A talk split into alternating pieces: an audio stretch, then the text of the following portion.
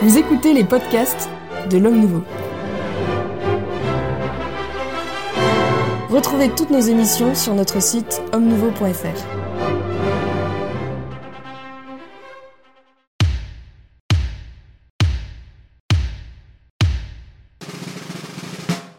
Élargis l'espace de ta tente, c'est le titre du document préparatoire publié par le secrétariat général du synode sur le synode pour l'étape continentale, un document qui déclare également que le synode avance, se réjouissant d'une église en mouvement qui nourrit chez les chrétiens, je cite, le désir d'une église de plus en plus synodale. Pour évoquer cette nouvelle étape donc du processus synodal dont nous nous réjouissons tous évidemment, j'ai la joie d'accueillir aujourd'hui l'abbé Grégoire Cellier, bonjour, monsieur Maxence, et bonjour aux auditeurs et spectateurs. Ah, très bien, c'est beau cet effort ecclésiastique. Le père Jean-François Thomas. Bonjour, bonjour mon père. L'abbé Hervé Benoît. Bonjour Philippe, bonjour aux auditeurs, spectateurs, euh, téléspectateurs. Et voilà, et c'est bon. Et euh, notre ami Guillaume de Tuelois. Bonjour Philippe et bonjour aux auditeurs. Alors faut-il le dire dans, micro de ce, dans ce micro-synode plus exactement que nous, que nous constituons ici euh, le synode des hommes en noir, une grande partie des forces vives euh, de cette noble assemblée euh, sont représentées, puisque l'abbé Cellier est de la fraternité Saint-Pilice, le père Jean-François Thomas est religieux et jésuite, si je ne me trompe pas, l'abbé Benoît est prêtre diocésain et recteur de sanctuaire, ce qui est important quand même.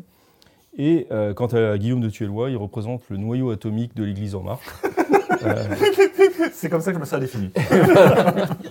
et je le remercie donc de représenter le laïca. Alors, cela étant dit, euh, et trêve de plaisanterie, j'avoue que je suis complètement perdu euh, dans ce processus synodal. Il semblerait qu'on arrive à la quatrième étape, c'est ça? Et que c'est l'étape continentale. Euh, alors, si vous pouvez nous expliquer où nous en sommes, bah, Parce que je suis, je suis, franchement, je ne suis pas sûr d'être euh, je pense que le, dans le mouvement. Que le principe, je pense que le principe technique. sans taper trop sur la table. Mais... Le principe technique, c'est on se rassemble dans la paroisse, puis on se rassemble dans le diocèse, puis on se rassemble dans l'Église nationale, si je puis dire. Voilà, puis on, étapes, voilà, et on se, on, se, on se, rassemble sur le continent euh, donc euh, européen, je Pour pense. nous, l'Europe. Europe. Et ensuite, il y a la grande synthèse euh, en 2024, je pense, la grande synthèse du deuxième synode sur la synodalité, car je pense qu'il y, a deux assemblées, il me semble. Il y en a une, en 2023 et une en 2024. Et donc, euh, voilà, c'est donc un processus montant relativement classique, euh, euh, effectivement, où on, passe d'une étape à l'autre, avec donc tout, le problème, c'est que ça devient de plus en plus abstrait, forcément. Hein, plus on monte, plus ça devient abstrait, et euh, je dirais très, euh, très, tellement générique que ça n'a plus grand sens. Mais bon, ce, ce processus en plusieurs étapes, euh, bon, ne me paraît pas absolument scabreux. Ça fait non, remonter. Il n'est pas, pas, pas, forcément scabreux, sauf qu'on est un peu perdu euh, dans toutes ces étapes sur un synode qui s'étend sur, sur plusieurs années. Euh, et là, on arrive à, à, à l'échelle continentale, qui, on se sent, enfin, immédiatement en lisant juste ça, on se sent complètement dépassé en fait. Euh, qui, et qui va intervenir Au sujet de quoi euh, Synthèse du, de, et de plusieurs synthèses. Alors, je pense, je pense. Alors, ils décrivent, ils décrivent comment ils ont réalisé euh, le, le, le, document lui-même, hein, qui, a été piloté par le secrétariat du, du synode, qui a, qui s'est adjoint un certain nombre d'institutions et de personnes. Et je pense que ça va être un petit peu comme ça, c'est-à-dire que probablement il y a une conférence épiscopale européenne qui regroupe les conférences épiscopales de l'Europe, qui je pense va être l'instance de pilotage de cette chose-là. Elle va regrouper euh, un certain nombre de, personnes. La, difficulté de ce genre de, de choses à ce niveau-là, c'est que c'est très souvent les personnes invitées les, donc les personnes individuelles invitées sont très souvent des apparatchiks de diverses euh, institutions et, et, ONG catholiques, etc., qui sont déjà dans un moule. Donc c'est toujours un petit peu embêtant parce que, bon, en même temps, euh, comment pourrait-on désigner un quidam quelconque français ou allemand, etc., ça serait difficile. Donc c'est quand même très, souvent très institutionnel, ça va, ça va être un petit peu comme ça. Quoi. Mais vous-même, vous n'êtes pas invité je, Personnellement, je ne suis pas invité, non, non. Je, je... Et Père, euh, Père Jean-François Thomas, vous-même, vous, vous, êtes invité euh, Pas encore, non. Mais, Mais est-ce que vous avez fait, à l'intérieur de, de, de, la, de la communauté, est-ce que vous avez fait une réunion synodale euh, Pas à ma connaissance, non. Euh, non, je dois dire que vous avez été particulièrement cruel de nous imposer la lecture de ce texte. Car, vous savez combien je suis cruel. Ah oui, vraiment. Ça, se confirme. Mais, mais, là, ça s'est vraiment euh, confirmé. Euh, parce que, euh, bon, je pense que nous avons tous eu l'honnêteté de lire le texte dans son intégralité. Et il faut vraiment, bon, il faut vraiment tenir jusqu'au bout. Parce que c'est un ensemble, simplement, en effet, comme l'a dit M. Labbé, c'est un ensemble de reprises d'échanges qui ont dû avoir lieu dans un certain nombre de réunions, de rencontres, euh, alors à tous les niveaux, euh, des diocèses, euh, des pays. Mais c'est un mélange qui est. On, ne voit pas très bien quelle est la direction qui est prise. Et comme vous l'avez dit, on ne voit pas très bien non plus quelle va être l'étape suivante. que peut-on faire d'un tel texte? Moi qui comptais, je vais vous donner la parole, monsieur l'abbé, mais je vais continuer le, tour de table. Je vais réagir juste à ça. mais euh, moi qui comptais sur vous pour, euh, pour m'éclairer, je vois qu'on est à peu près euh, clair comme laïque, un peu, un peu perdu. Monsieur l'abbé Benoît. D'abord, je voudrais remercier publiquement l'abbé Cellier parce que je viens de comprendre ce que c'était que le synode. Donc, je ne serais pas venu ici pour merveilleux. Rien. Donc, ouais, Mais vous ne venez jamais pour rien, je tiens à vous le rappeler, ça aussi. Ça, c'est un autre débat. Euh, sinon, ben, à la alors je, confesse publiquement également, je n'ai pas tout lu ce document parce que j'ai pas, j'ai pas eu le courage d'aller jusqu'au bout. J'ai picoré. Si vous voulez, d'abord la première chose, c'est, ça me fait penser à cette époque bénie de ma jeunesse cléricale. Vous savez, on, avait fait un synode diocésain à l'époque. Vous savez, parce que moi j'emploierais plutôt le, le, vocabulaire médical. Vous savez, la synodalité, c'est une épidémie dans l'Église qui, euh, comme les vagues du Covid, euh, passe et repasse. Et alors, euh, l'Église est saisie de, cette volonté de discuter. Et alors, la diffusion du synode, c'est le texte, c'est ce qu'on appelait autrefois, alors je ne sais pas si le langage est encore employé aujourd'hui, des remontées de carrefour. Vous voyez, c'était l'expression technique. on faisait des 4-4 Hein, on se mettait à quatre autour d'une table, puis ensuite on faisait une remontée de carrefour, puis après effectivement ça monte d'apparatchik en apparatchik, pour terminer ben, sur les rayons d'une bibliothèque, hein, parce que le pauvre synode de mon diocèse, qui doit avoir une trentaine d'années aujourd'hui, euh, il est complètement oublié, recouvert de poussière. Oui, tout ça est un peu, oui, un peu affligeant finalement voilà, c'est beaucoup. Much ado about nothing. On ne sent pas chez vous un enthousiasme débordant pour le processus synodal. Guillaume de Thieulois, pour finir le, tour de table. J'avoue que. Euh, vous, vous avez aimé. Non, je, suis surtout effrayé, moi. Euh, effectivement, euh, la prose tombe des mains, mais en dehors de cet aspect-là, je trouve, malheureusement, je pense que la direction est parfaitement claire. Cette, insistance sur le processus, l'Église en marche, le machin, ça sent la manipulation des foules à plein nez. Euh, enfin, en tout cas, en politique, un truc comme ça, je sais très bien comment ça finit. Hein. La convention citoyenne sur l'écologie ou sur l'euthanasie, je peux vous dire la conclusion avant d'avoir commencé. Et, là, je, peux écrire l'exhortation post-synodale. enfin, je sais pas, c'est évident, mais euh, mais ça, sent la manipulation des foules à, un point qui est euh, absolument fascinant. Je ne sais, je sais, pas d'ailleurs si peut-être que les clercs n'ont pas l'habitude de ça. C'est tout à fait possible, j'en sais rien. Mais, euh, mais toute personne qui en fait un peu de politique dans sa vie dit hop hop hop, je vois ce que, je vois ce que vous voulez faire. Alors, monsieur Abesselier, je vous ai coupé. Ah voilà, non, je, je voulais réagir. Donc, réagissez maintenant. Je réagis à ce qu'a dit le père Thomas.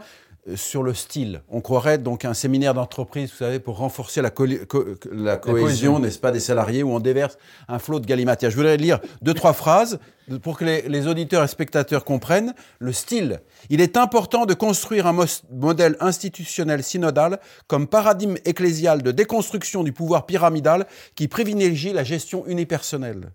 Ce désir de co-responsabilité se décline avant tout dans la clé du service de la mission commune, c'est-à-dire avec le langage de la ministérialité.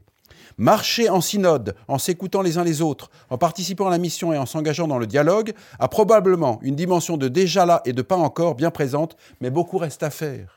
La mise en œuvre d'un modèle d'interculturalité où les diverses propositions se complètent et s'enrichissent mutuellement, dépassant ainsi celle de la multiculturalité qui consiste en la simple juxtaposition de cultures enfermées dans leur périmètre. Non, mais c'est du galimatia, c'est du n'importe quoi qu'on nous inflige. Il, y, avait autrefois sur Internet un site ah, magnifique de, qui s'appelait le Pipotron ecclésiastique, malheureusement a disparu, et qui produisait au kilomètre ce, type de document. Donc déjà, cette amphigourie est déjà imbuvable, scandaleux. Enfin, je veux dire, euh, euh, il faut vraiment euh, voilà, balayer tout ça. C'est vraiment du, du grand n'importe quoi. C'est simplement dans le style. Hein. Comme dit M. Thiolois, je dirais, l'axe derrière est extrêmement subversif. Mais déjà, le style, il faut dire non, on ne peut pas lire ça, c'est pas possible. Oui, alors, en effet, une fois qu'on a balayé tout ce qui peut être un peu risible et caricatural, il, réel mais réel, il reste un message euh, qui revient constamment, c'est le message de, l'unité, de l'accueil de toutes les différences, de l'accueil de l'autre, etc. Il y a cette belle phrase à un moment donné qui dit ⁇ Personne n'est exclu ⁇ Or, on sait très bien qu'actuellement dans l'Église, au contraire, euh, il y a des fidèles qui sont exclus, euh, notamment ceux qui sont attachés à la tradition. Donc, le, texte synodal continental là, euh, ne dit pas toute la vérité et essaye de, de cacher en fait euh, la forêt. Effectivement, vous voulez intervenir, Guillaume pardon. Juste un, mot. Je, suis très frappé parce que dès le, dès le début du texte, euh, on, voit qu'il y a d'énormes résistances à ce processus euh, que soi-disant l'Église entière attendait avec impatience. Euh, il y, a un passage en particulier sur les mauvaises herbes de la synodalité qui est absolument fascinant. Je ne sais pas si vous avez lu ce passage-là. Alors, à la, lecture du passage, vous ne pouvez pas comprendre ce que c'est les mauvaises herbes. C'est pas compliqué. Il y, y, a deux pages pour expliquer. C'est impossible. En revanche, on comprend très bien qu'il y a des résistances. Alors, on ne sait pas si c'est ça les mauvaises herbes ou pas, mais, euh, mais qu'il y a des résistances, et en particulier des résistances au fait qu'on voudrait, peut-être, appliquer un processus politique à l'Église. et donc, évidemment, le, secrétaire général du Synode nous avertit que ça ne sera pas une Église démocratique. Ah ben on est rassuré. Tout de suite, ça va beaucoup mieux. ça sera une convention citoyenne, ça ne sera pas un parlement, ça sera mieux. Voilà. Mais alors ça c'est une transition parfaite pour le, sujet que je voulais euh, aborder, puisque le, euh, ce document évoque le sensus fidei, sur lequel il est, il est censé s'appuyer. Et la question que j'avais envie de vous poser, c'est est-ce que le sensus fidei, ça, ça correspond à une comment dire, une expression démocratique euh, de ce que ressent ou pense le peuple chrétien, ou ce que c'est euh, une catégorie différente malgré tout?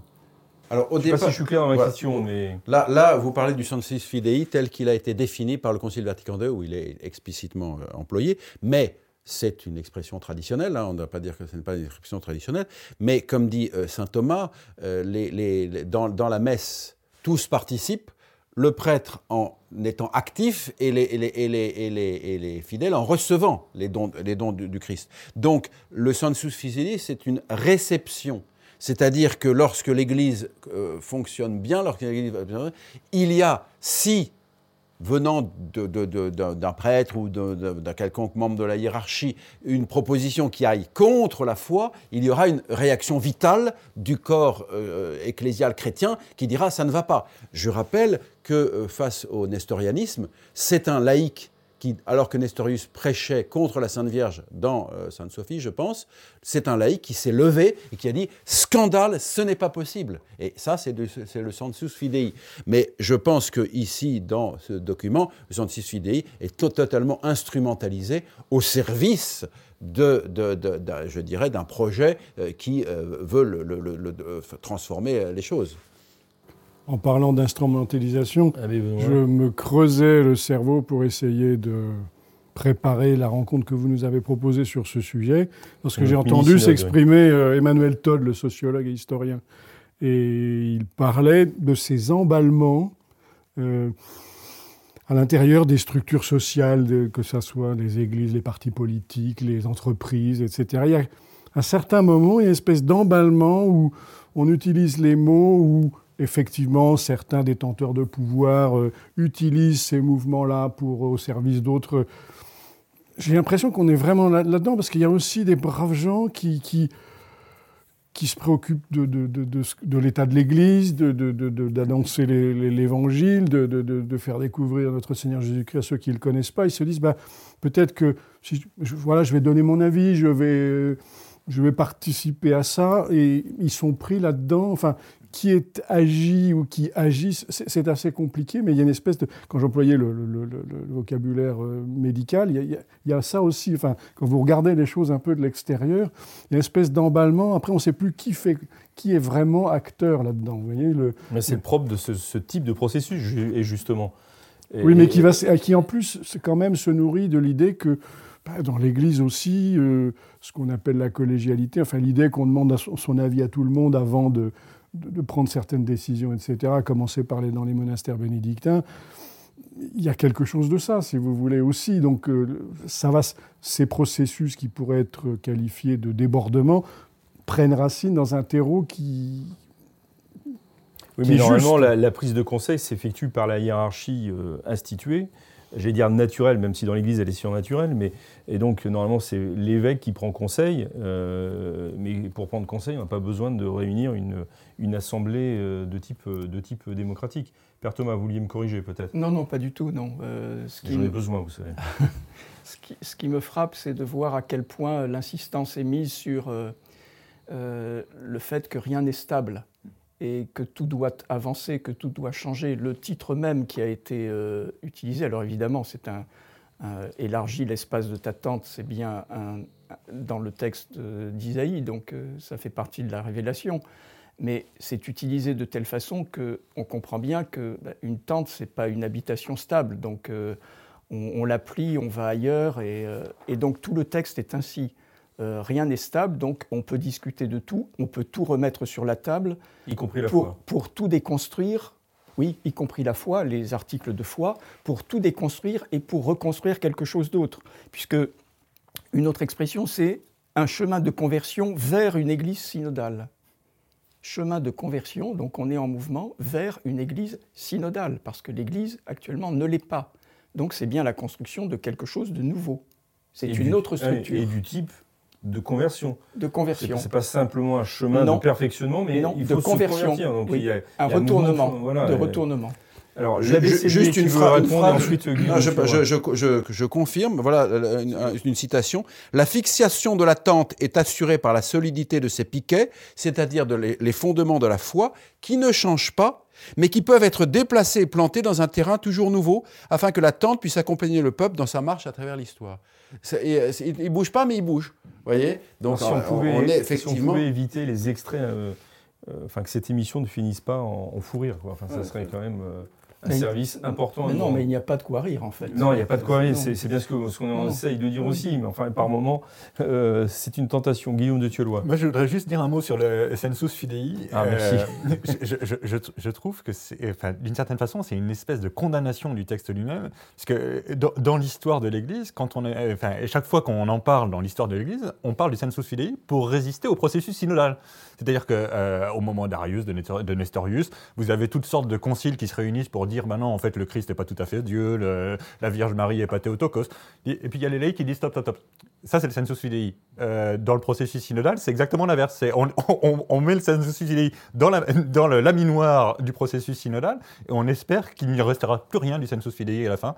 Puisque, enfin, j'ose espérer que... En tous les cas, que le sensus fidei se, convertisse, se convertisse à, autre chose à, autre chose. Mais cette église synodale, qu'est-ce que c'est exactement? Quelle est la différence entre cette église synodale vers, laquelle nous sommes censés cheminer, et avec joie d'ailleurs, et euh, l'église telle qu'elle a, existé depuis sa fondation nous avons un historien parmi nous, peut-être que vous pouvez nous éclairer, euh, monsieur Abbé Benoît. Je ne sais pas exactement ce qu'il y a dans l'état d'esprit. Je pense qu'il y a derrière ça une espèce d'imprégnation, effectivement, de l'état d'esprit de l'époque, c'est-à-dire euh, oui, tout ce qui est vertical doit être horizontal, tout ce qui était solide doit être liquide. Enfin, il y a, une espèce d'imprégnation de l'esprit du temps qui passera, rassurez-vous, hein, comme euh, quand on passé toutes ces tempêtes et toutes ces agitations, mais qui est, voilà, c'est...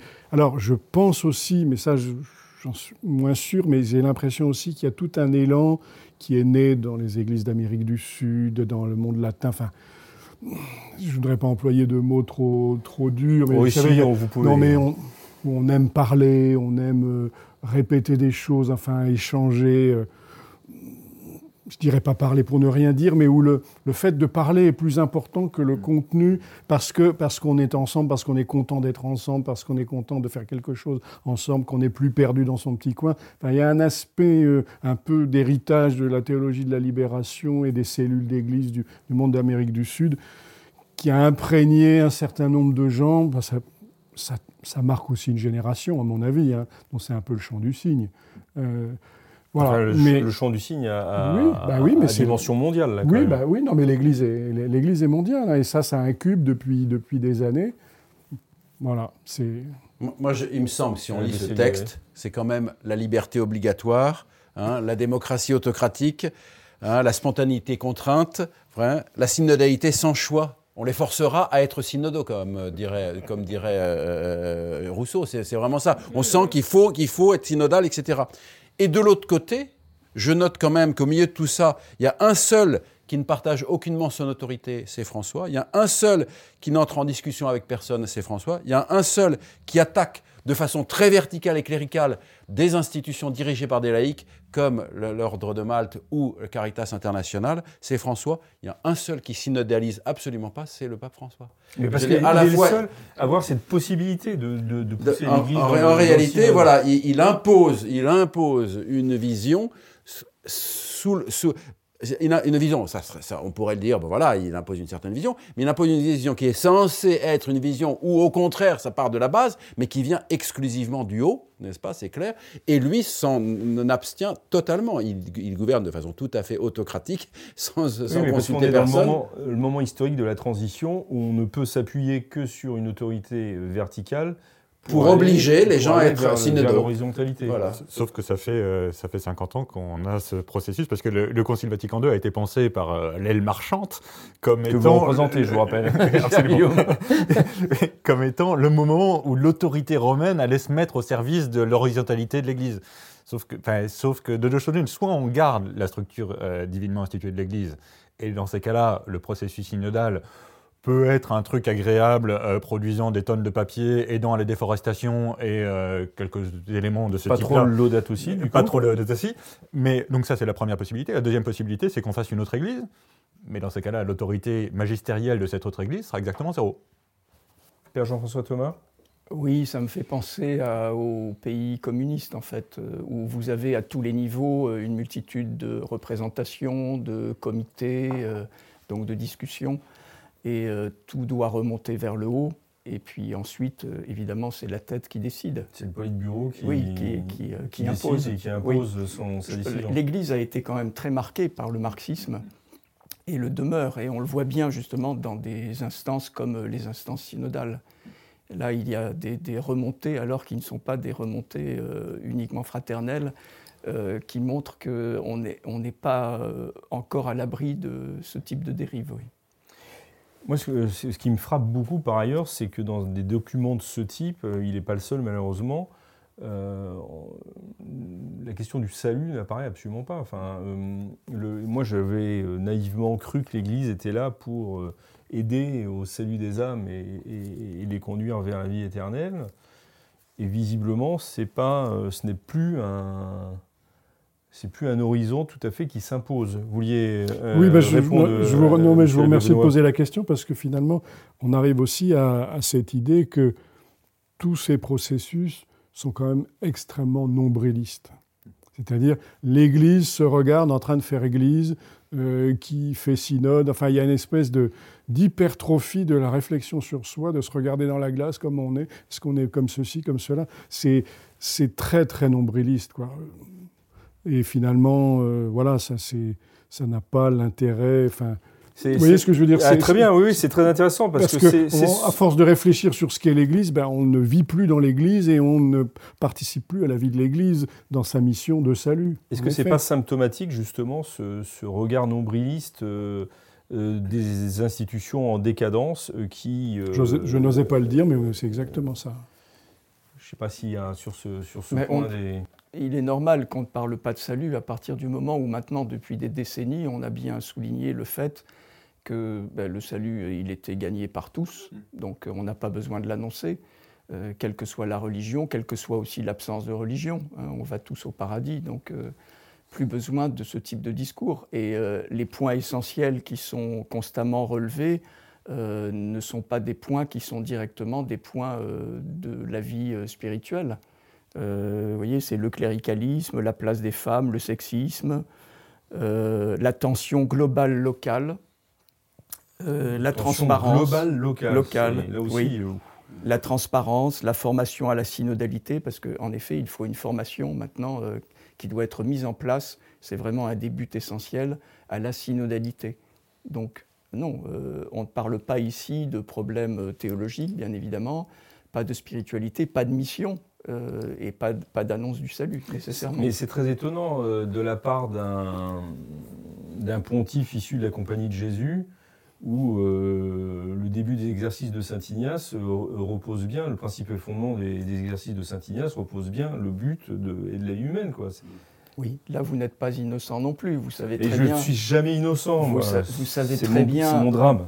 Que les fondateurs d'ordre religieux, c'est une chose, les disciples, ensuite, euh, c'est autre chose. Donc, euh, y compris euh, du vivant des fondateurs, il y a déjà des dérives. ce que saint Ignace peut dire dans les exercices spirituels, alors ça ne veut pas dire que tous les jésuites en sont, en sont indignes et, et, et, ne le, et ne le suivent pas. Mais quoi qu'il en soit, on ne peut pas dire qu'ici, il y ait une marque particulièrement de spiritualité, d'ailleurs, que ce soit spiritualité ignatienne ou autre c'est quelque chose qui est totalement neutre. Euh, je, oui, c'est au-delà de, Oui, je ne vois pas ici la marque même du pontificat. pardon, de, évidemment, vous connaissez beaucoup mieux que moi le sujet de la, spiritualité ignatienne, mais moi ce qui me frappe, c'est que euh, la spiritualité, enfin, les, les, exercices en particulier peuvent être utilisés s'ils sont déspiritualisés, déthéologisés, si vous voulez, ils peuvent être utilisés comme une méthode de, manipulation mentale.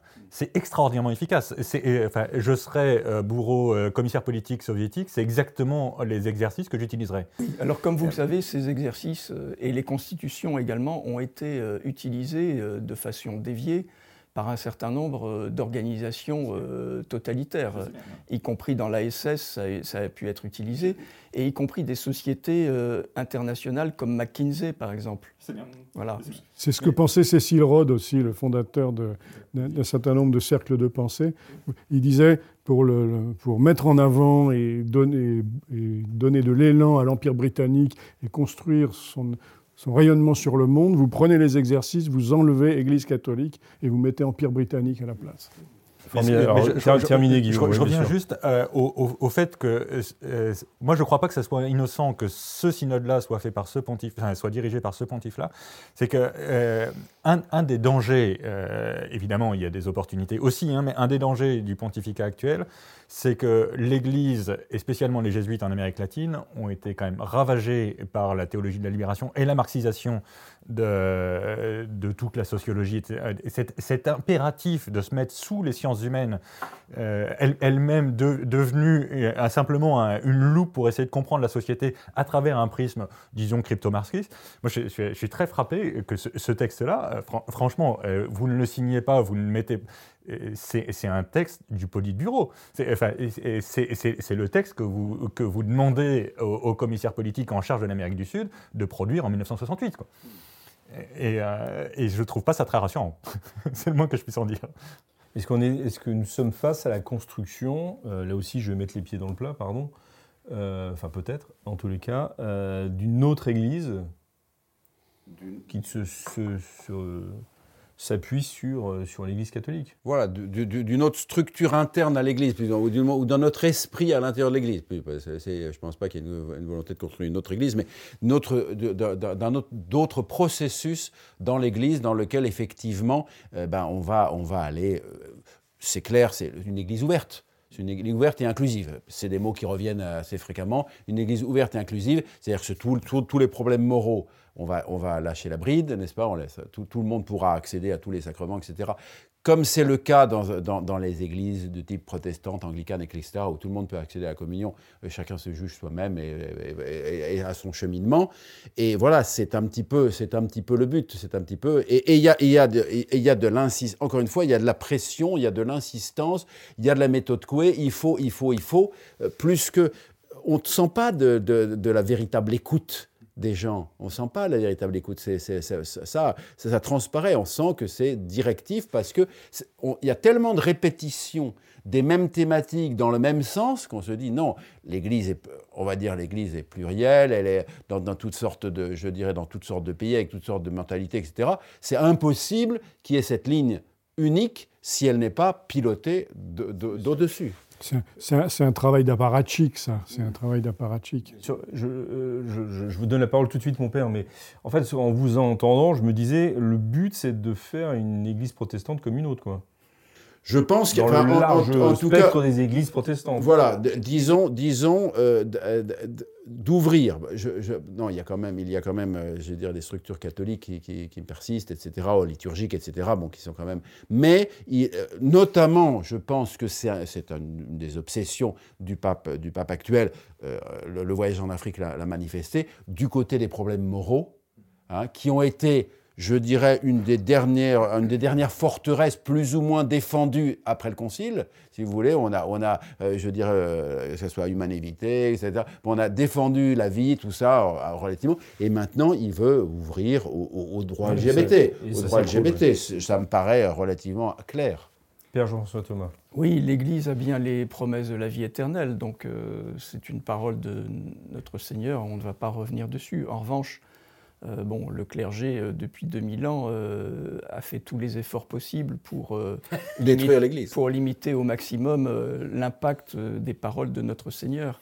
Mais je ne sais plus dans quel contexte, il y a quelques années, le pape François avait dit, il l'avait dit, que l'Église après lui ne serait plus la même. Il l'avait dit. Donc ce n'était pas simplement une prophétie lancée en l'air, et il avait un programme, sans aucun doute. quel est le contenu de ce programme? Je ne sais pas. Euh, est-ce qu'il le fait euh, dans les meilleures intentions du monde? On pourrait l'espérer, puisqu'il est souverain pontife. Euh, quand on voit un document comme ça, on peut craindre le pire. Alors, est-ce qu'ensuite, il a lancé ce processus pour, comme il a de toute façon toujours cette tendance d'autorité pour bah, mettre les résultats sous le coude et faire tout autre chose, mmh. c'est aussi possible. Donner l'impression, si vous voulez, donner l'impression qu'il y a cette synodalité, ce mouvement euh, démocratique, etc. Et puis euh, ensuite euh, passer à autre chose. Mais effectivement, il a aussi déclaré que, l'Église synodale qu'il veut instituer, on ne pourrait pas revenir en arrière. Et ça serait impossible. Ça fait partie de ces. Oui, mais bon, ça, si vous voulez, ce sont de ces buts. Oui, ce sont des déclarations. On peut mais quand c'est une déclaration qui est juste une déclaration, non, on peut toujours revenir en arrière. Ça, c'est absurde, humainement possible. On peut toujours revenir en arrière. Parce que pour, pour, pour terminer cette, euh, cette émission, ce que je voudrais vous demander, c'est euh, après ce constat, euh, certes rapidement dressé le, le temps d'une simple émission, mais que pouvons-nous faire en fait? Euh, que, devons-nous faire? Que doivent faire euh, tous les laïcs, euh, pères et mères de famille, ou plus jeunes même, qui nous, et qui nous regardent et devant lesquels on est en train de présenter une église qui est entrée dans un processus qui paraît complètement fou et, qui n'a plus, à première vue en tous les cas, comme horizon enfin, le salut des âmes. Que pouvons-nous faire? Que devons-nous faire? Monsieur les abbés, mon père. Je pense qu'il faut être tout simplement fidèle absolument à la tradition de l'Église, à ce que nous enseigne l'Église depuis toujours, à ce qu'elle nous transmet depuis toujours. Et donc voilà, ne pas tenir compte de, de, fariboles et de folies qui, peuvent, euh, qui veulent traverser. Encore une fois, euh, dans le passé, il y a eu des, moments extrêmement difficiles. Quand Saint Jérôme dit le monde s'est réveillé à rien, ça veut dire qu'une grande majorité d'évêques soutenaient euh, l'arianisme, le semi-arianisme. Ce sont les laïcs, ce sont les, catholiques qui sont restés fidèles là où ils étaient, en, gardant tout simplement la même foi, les mêmes sacrements, la, même, la même vie spirituelle. Il y a, il y a euh, je dirais, une forme d'abandon des, des, fidèles, des chrétiens, euh, par, par une, crise qui, les dépasse, et ils doivent, là où ils sont, dans, leur famille, dans, dans leur paroisse, dans, le lieu où ils sont, par des petits groupes de prière, etc., eh bien, euh, se maintenir dans la vie chrétienne, euh, comme dirais-je, euh, même si tous, je dirais, abandonnent autour d'eux, ils doivent continuer et ils, sont les témoins de notre Seigneur Jésus-Christ dans une époque d'apostasie. C'est en partie ce, que, ce que notre Seigneur nous a promis en disant quand le, Fils de l'homme reviendra, trouvera-t-il encore la foi? Alors, je ne sais pas si c'est la fin du monde déjà, c'est peut-être une simple répétition et ça viendra peut-être dans mille ans ou deux mille ans, j'en sais rien. Mais en tout cas, voilà, garder la foi, être ce petit lumignon euh, devant, devant l'autel qui, qui, maintient sa lumière, quoi qu'il arrive, euh, voilà, euh, dans, dans, la famille, dans, dans, les groupes, là où, là où on le peut. Père Jean-François Thomas, sur le, sur le même thème Oui, il y a bien des choses, en fait, que l'on peut ignorer et que l'on doit ignorer justement pour se préserver. voyez, si vous n'aviez pas eu la gentillesse de nous imposer la lecture de ce texte, en ce qui me concerne, je ne l'aurais jamais lu et je ne m'en serais pas plus mal porté sans doute. Alors peut-être euh, peut-être ai-je tort. Donc pour la plupart des fidèles, euh, c'est encore plus vrai que pour les membres du clergé. Euh, Moi, je vous ai comme, à vos devoirs, en fait. Oui, comme, comme M. l'abbé l'a dit, l'essentiel, c'est de se maintenir, de s'ancrer dans la foi. Voilà, chacun, j'allais dire chacun pour soi, hélas. pendant des siècles, bon, les fidèles ont quand même eu le, le soutien de l'Église hiérarchique. Aujourd'hui, on est dans une période évidemment un, peu plus complexe, mais bon, tout ça va retourner à la poussière. Monsieur l'abbé euh, Benoît tout à l'heure disait que ben, le, résultat du synode diocésain du diocèse auquel il appartient, plus personne n'en parle depuis longtemps. Mais c'est vrai aussi d'ailleurs pour euh, beaucoup de textes de concile. Euh, on ne peut pas dire que ça ait révolutionné le monde. Voilà, donc il faut rester soi-même dans la paix. Dans la paix. Oui. C'est un appel à la paix que vous lancez aujourd'hui Oui, mais à la paix intérieure. La paix intérieure. Merci, mon père. Monsieur l'abbé Benoît. Que dire après ce que nous venons d'entendre? Tout ce que vous voulez. Je veux juste répéter ce que je crois déjà avoir dit dans ces lieux. Voilà, on met à la cape. Hein, ah, vous aimez bien cette expression ah ben, Je la trouve particulièrement adaptée à la tempête euh, que nous traversons. Voilà, Alors pour ceux qui ne l'auraient pas entendu la première fois... Et, Ils sont si rares, il y a tellement de gens qui nous Voilà, mais exactement, mais la, pédagogie est en fait de répétition. Voilà, pour ceux qui ne seraient pas familiers du vocabulaire maritime, mettre à la cape constitue, euh, au moment où la tempête euh, risque de tout emporter, euh, le navire sur lequel vous vous trouvez, on se met dans le sens du vent, on jette une encre flottante, c'est-à-dire... En gros, ça a la forme d'une croix, deux morceaux de bois, et on, voilà, et on se met dans le sens du vent et on attend que ça passe. Donc on se rattache à la croix, on peut, on peut aller jusqu'à... Je crois que la métaphore, est, la métaphore est, un peu faite dans ce sens-là. Voilà, est très éclairante. Mais il faut, il faut bien dire les choses clairement, vous un savez. Peu religieuse Merci. quand même. Un, peu religieuse. Voilà, mais je crois que... Oui, oui, les plus... Je, je le répète, je radote, mais je disais, voilà, les plus grands marins, les plus grands navigateurs, jour de tempête, ils mettent à la cape. Et puis on attend que Quelqu'un que je ne nommerai pas ici m'a dit aussi, ben oui, on peut aussi partir en Égypte pour attendre la mort d'Hérode, mais bon. Ça risque d'être... Oui, enfin bon, passons. Euh, une fois n'est pas coutume, c'est le, c'est, le laïc hein, qui va... Mais comme quoi, nous sommes vraiment dans le processus. Absolument. Et qui va, euh, qui va conclure notre mini-synode des hommes en noir, euh, que je suis heureux d'avoir un tant soit peu piloté. Euh, moi, je dirais d'abord que effectivement, la vie est courte. On n'est pas du tout obligé de lire ce genre de document. Euh, je pense même que c'est une perte de temps assez largement. J'ai compris. J'ai compris. Mais euh, je pense qu'il faut travailler à, à, tenir et à transmettre. Et pour ça, travailler à développer des petite communauté parce que c'est fondamental. Et par ailleurs, il y a un autre aspect euh, qui est quasiment dicté par le texte synodal, puisque maintenant la sociologie a remplacé la théologie. Je propose qu'on regarde un petit peu sociologiquement à quoi ressemble l'institution vermoulue euh, qui produit ce genre de documents. Dans 20 ans, elle n'existera plus. Et donc, euh, il faut tenir 20 ans et, être prêt à, transmettre. Oui, mais c'est ça. Mais pour nos enfants, nos petits-enfants, euh, ça ne vous concerne peut-être pas encore, mais je parle pour les, pour les, petits-enfants. pas encore, mais euh, je souhaite que ça vous arrive. Donc, euh, pour transmettre, euh, pour transmettre une, enfin, la réalité de l'Église quand euh, ce qui est sous vos yeux n'est pas. Oui, mais enfin, je suis désolé, mais euh, les ONG catholiques n'ont pas les promesses de la vie éternelle ou les institutions. Enfin, je veux dire, ce qui a les promesses de la vie éternelle, c'est l'Église de Dieu, c'est pas, c'est pas telle ou telle structure. ou telle congrégation. Ou telle congrégation. Telle, communauté nouvelle, aucune. ou pas nouvelle. Très bien, bah merci messieurs de finalement de ces mots euh, pleins d'espérance. Vous vouliez rajouter quelque chose Une petite phrase d'un anglais, c'est dans le texte, c'est la seule phrase intéressante. Je ne fais pas confiance au synode, je pense qu'il a été convoqué pour introduire de nouveaux changements dans les enseignements du Christ et infliger de nouvelles blessures à son Église. Amen. Merci beaucoup de ce témoignage d'outre-Manche. Nous nous retrouvons, euh, si Dieu veut, la semaine prochaine pour une nouvelle émission, de nouveaux invités, un nouveau thème. D'ici là, que Dieu vous garde. Au revoir.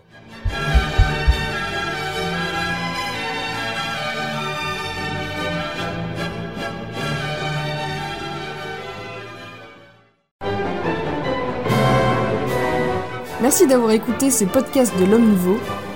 Si vous souhaitez soutenir nos émissions, rendez-vous sur l'onglet Faire un don de notre site omnouveau.fr.